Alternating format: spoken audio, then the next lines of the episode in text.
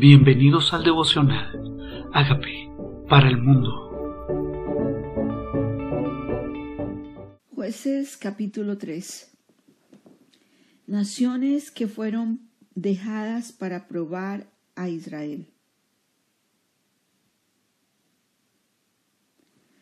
Estas pues son las naciones que Jehová que dejó Jehová para probar con ellas a Israel a todos aquellos que no habían conocido todas las guerras de Canaán, solamente para que el linaje de los hijos de Israel conociese la guerra, para que les enseñasen a los que antes no los habían conocido los cinco príncipes de los filisteos, todos los cananeos, sidonios, los hebeos, los que habitaban el monte del Líbano, desde el monte de Balremón, Gemón, hasta llegar al Hamad y fueron para probar con ellos a Israel, para saber si obedecieran los mandamientos de Jehová que él había dado a sus padres por mano de Moisés. Dos cosas querían enseñarle. La primera, una de ellas, que conocieran la guerra. Quería que esta generación conociera la guerra, conociera lo que era la violencia de sus enemigos, conociera que Dios es Jehová de los ejércitos quien pelea por ello Dice, para que les enseñasen la guerra a los que antes no la habían conocido. ¿Qué significa esto? Significa que Dios quiere que nosotros enseñemos a las nuevas generaciones a guerrear, pero a guerrear en oración, a declarar que Jesús es el vencedor, a cubrirse con la sangre del cordero, a declarar que mayor es el que está en ellos que el que está en el mundo, a tomar la autoridad que les fue dada en el nombre de Jesús, enseñarles guerra. Segundo, probar el corazón si habían de obedecer o no. ¿Qué pasa si no tenemos, ellos no habían sido expuestos a sus enemigos? Ahora ellos con los enemigos al lado podían estar expuestos a su influencia, a su tentación, a sus ídolos.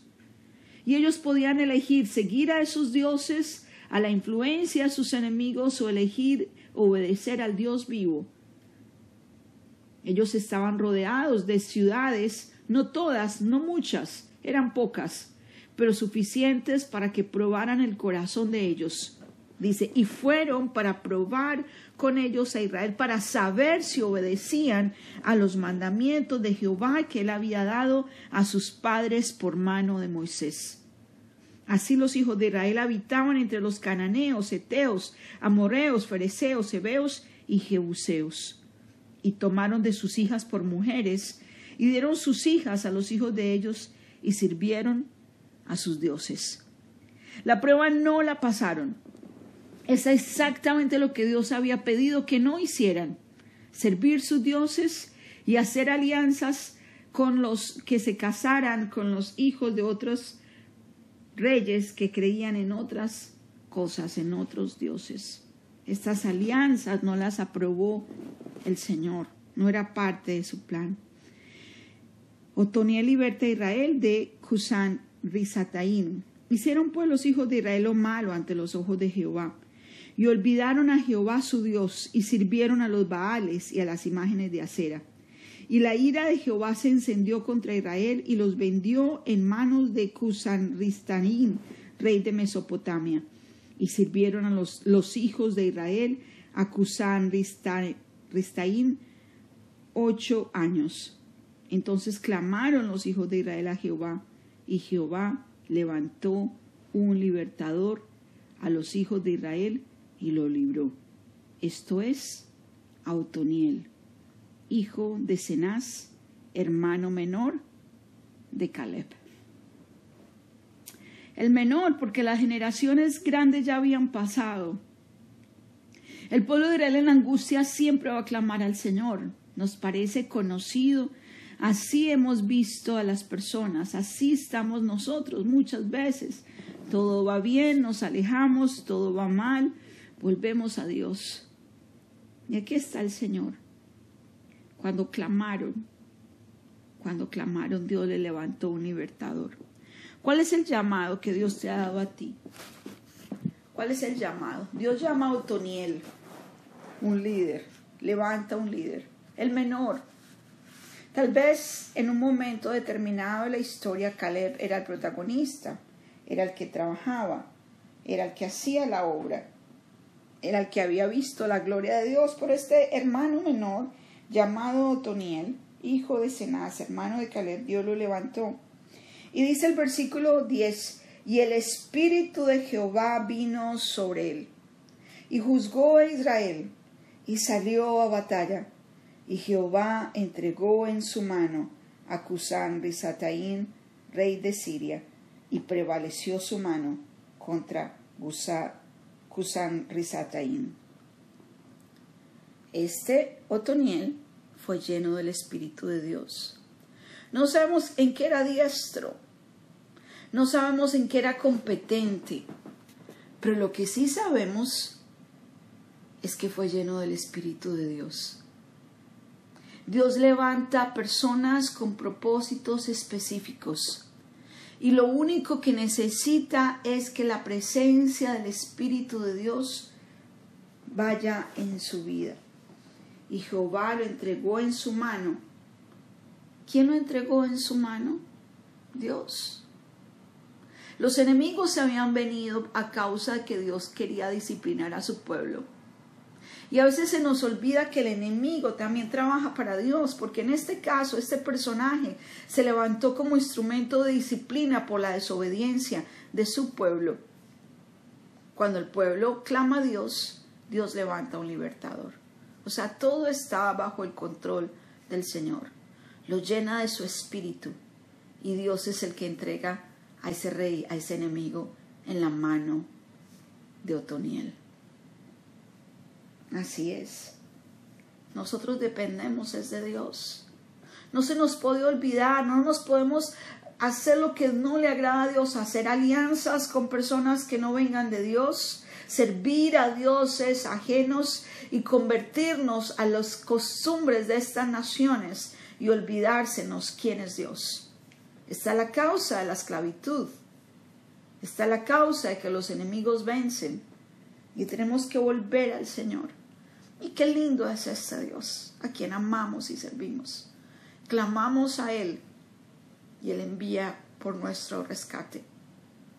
Fue nuestro rescatista es Jesucristo quien nos libertó, quien nos sacó, quien nos sacó de la potestad de las tinieblas al reino de su amado Hijo. Dice, y reposó la tierra cuarenta años y murió Toniel, hijo de Cenaz. Cuarenta años a causa de un hombre que teme a Dios y es lleno del espíritu de él. ¿Qué puede hacer Dios con un solo hombre que le obedece? que lidera, que se mueve con su, a su manera, que escucha su voz, hace que la tierra repose 40 años. Eres tu instrumento de reposo. Te levantas cuando las personas están en aflicción para hacer la voluntad de Dios. Porque Dios solamente necesita uno que lo obedezca para bendecir una nación, para derrotar al enemigo. Dice, volvieron los hijos de Israel a hacer lo malo. Después de cuarenta años de reposo, ante los ojos de Jehová hicieron lo malo. Jehová fortaleció a Eglón, rey de Moab, contra Israel, por cuanto habían hecho lo malo ante los ojos de Jehová. ¿Quién levantó a este rey de Moab? Dios lo fortaleció. ¿Con qué propósito? Porque el pueblo de Israel había hecho lo malo. Sabían que Dios es quien pone reyes, quita reyes. Saben que también estos reyes son instrumento de disciplina a un pueblo que ha desobedecido porque habían hecho lo malo. Este juntó consigo a los hijos de Amón y de Amelec y vino, hirió a Israel y tomó la ciudad de las palmeras, o sea, esto de Jericó, y sirvieron a los, hijos de Israel a Eglón, rey de Moabitas, dieciocho años. Y clamaron los hijos de Israel a Jehová, y Jehová les levantó un libertador, a Aod, hijo de Gera, benjamita, el cual era zurdo. Y los hijos de Israel enviaron con él un presente a Eglón, rey de Moab, y, se había hecho un puñal de dos filos, de un codo de largo, y se lo ciñó debajo de sus vestidos a su lado derecho, y entregó el presente a Eglón, rey de Moab, y era Eglón hombre muy grueso, y luego que hubo entregado el presente, despidió a la gente que lo había traído, mas él se volvió desde los, desde los ídolos que están en Gilgal y dijo, Rey, una palabra secreta tengo que decirte. Él, él entonces dijo, Calla. Y salieron delante de él todos los que con él estaban, y se le acercó a Od, estando él sentado solo en su sala de verano, y Od dijo, Tengo palabra de Dios para ti. Él entonces se levantó de la silla, entonces alargó a Od su mano izquierda, y tomó el puñal de su lado derecho, y se lo metió por el vientre de tal manera que la empuñadura entró también tras la hoja, y la gordura cubrió la hoja, porque no sacó el puñal de su vientre y salió el estiércol. Y así Ahod, el corredor, Ahod al corredor y cerró tras sí las puertas de la sala y las aseguró con el cerrojo. Cuando él hubo salido, vinieron los siervos del rey, los cuales viendo las puertas de la sala cerradas, dijeron Sin duda él cubre sus pies en la sala de verano. Y habiendo esperado hasta estar confusos porque no abría las puertas de la sala, Tomaron la llave y abrieron, y aquí su señor caído en tierra, muerto. Este tuvo un llamado. Dios otra vez vio su pueblo que clamó. Se habían apartado. Dios levanta reyes que lo disciplinen, que se enseñoreen de ellos. Luego claman en la angustia. Dios manda un libertador. Ya no era Otoniel, ahora es Ahod. Ahora Ahod es instrumento de disciplina para el instrumento de disciplina. Dios levanta a alguien que ahora venza al enemigo que estaba siendo instrumento de disciplina para el pueblo de Israel.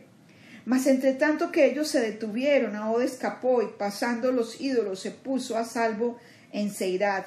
Y cuando había, y cuando había entrado todo el cuerno en el monte de Efraín, y los hijos de Israel descendieron con él del monte, y él iba delante de ellos, entonces él les dijo, Seguidme, porque Jehová ha entregado a vuestros enemigos, los moabitas, en, nuestras en vuestras manos.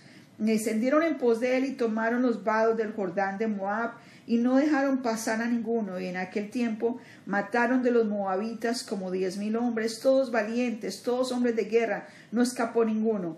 Así fue subyugado Moab aquel día bajo la mano de Israel, y reposó la tierra ochenta años. Dios levanta ahora otro rey, otro, otro líder. Este líder lo libra otra vez de Moab. Dice, Dios ha entregado en tus manos a tu enemigo. ¿Cómo era tu, el enemigo? ¿Era fuerte? ¿Era valiente? ¿Eran hombres de guerra? Pero para Dios no importa el tamaño, si es Dios quien decidió que tú venzas si es Dios quien determinó que tú subyugues tu enemigo, no importa su tamaño, su gordura, la estrategia es diferente, tal vez diferente a la de Otoniel, pero Dios va a hacer lo mismo y es entregar a tus enemigos en tu mano. ¿No es Dios misericordioso? Claman y Él oye, lo buscan y siempre lo encontramos. Él está ahí para nosotros cuando nos volvamos a Él. 80 años de reposo. 80 años más de reposo. Dice, después de él, después de él fue Sangar, hijo de Anab, el cual mató a 700 hombres de los filisteos con una quijada de bueyes, y él también salvó a Israel. O sea, Otoniel, Aod y Sangar. Tres líderes que Dios levanta para salvar de aflicción a su pueblo. Aunque se habían vuelto de Él, aunque se habían olvidado de quién era Dios, en la angustia recordamos quién es Dios en nuestra vida. Es tiempo de que entendamos cuál es el corazón de Dios y qué es lo que genera la esclavitud. Volvernos a otros dioses, hacer alianzas con personas que no son de su pueblo, inclinarnos y servir a dioses ajenos. Dios quiere enseñarnos estrategias de guerra. Dios quiere que esta nueva generación sepa qué es la guerra espiritual y que esta nueva generación sepa quién es Dios, el Dios de ellos, que vence sus batallas, que pelea en contra de sus enemigos. Ya esta nueva generación supo quién es Dios. A esta nueva generación le tocó pelear en contra de sus enemigos y Dios, una vez más, ganó las batallas por ellos. Dios está ahí para nosotros. Dios está ahí para nuestros hijos también. Cuando ellos clamen al Señor, Él va a estar ahí. Gracias Señor, porque las personas pasan, pero tú no pasas. Caleb pasó y luego levantaste a Otoniel. Fuiste tú quien lo levantaste. Otoniel pasó y luego levantaste a Ot. Las personas pasan, tú no pasas. Y luego levantaste a este tercer hombre y tú permaneces. Tú permaneces, tú sigues, tú eres para siempre. Sangar seguramente también pasó en algún momento, pero tú eres el mismo y tus salidas son desde la eternidad hasta la eternidad. Tú no cambias, tú tienes un corazón misericordioso. Y hoy que clamamos a ti en medio de la angustia, tú vuelves a nosotros y levantaste un libertador eterno que es Jesucristo. Jesucristo, quien murió de una vez y para siempre por los pecados nuestros. Hoy reconocemos que hemos pecado. Hoy reconocemos que tú moriste en la cruz por nuestros pecados y también resucitaste para darnos vida nueva. Te invitamos como Señor y como Salvador de nuestra vida. Haz de nosotros estas personas que tú quieres que seamos, que no olvidemos que solo tú eres nuestro Dios. En el nombre de Jesús. Amén.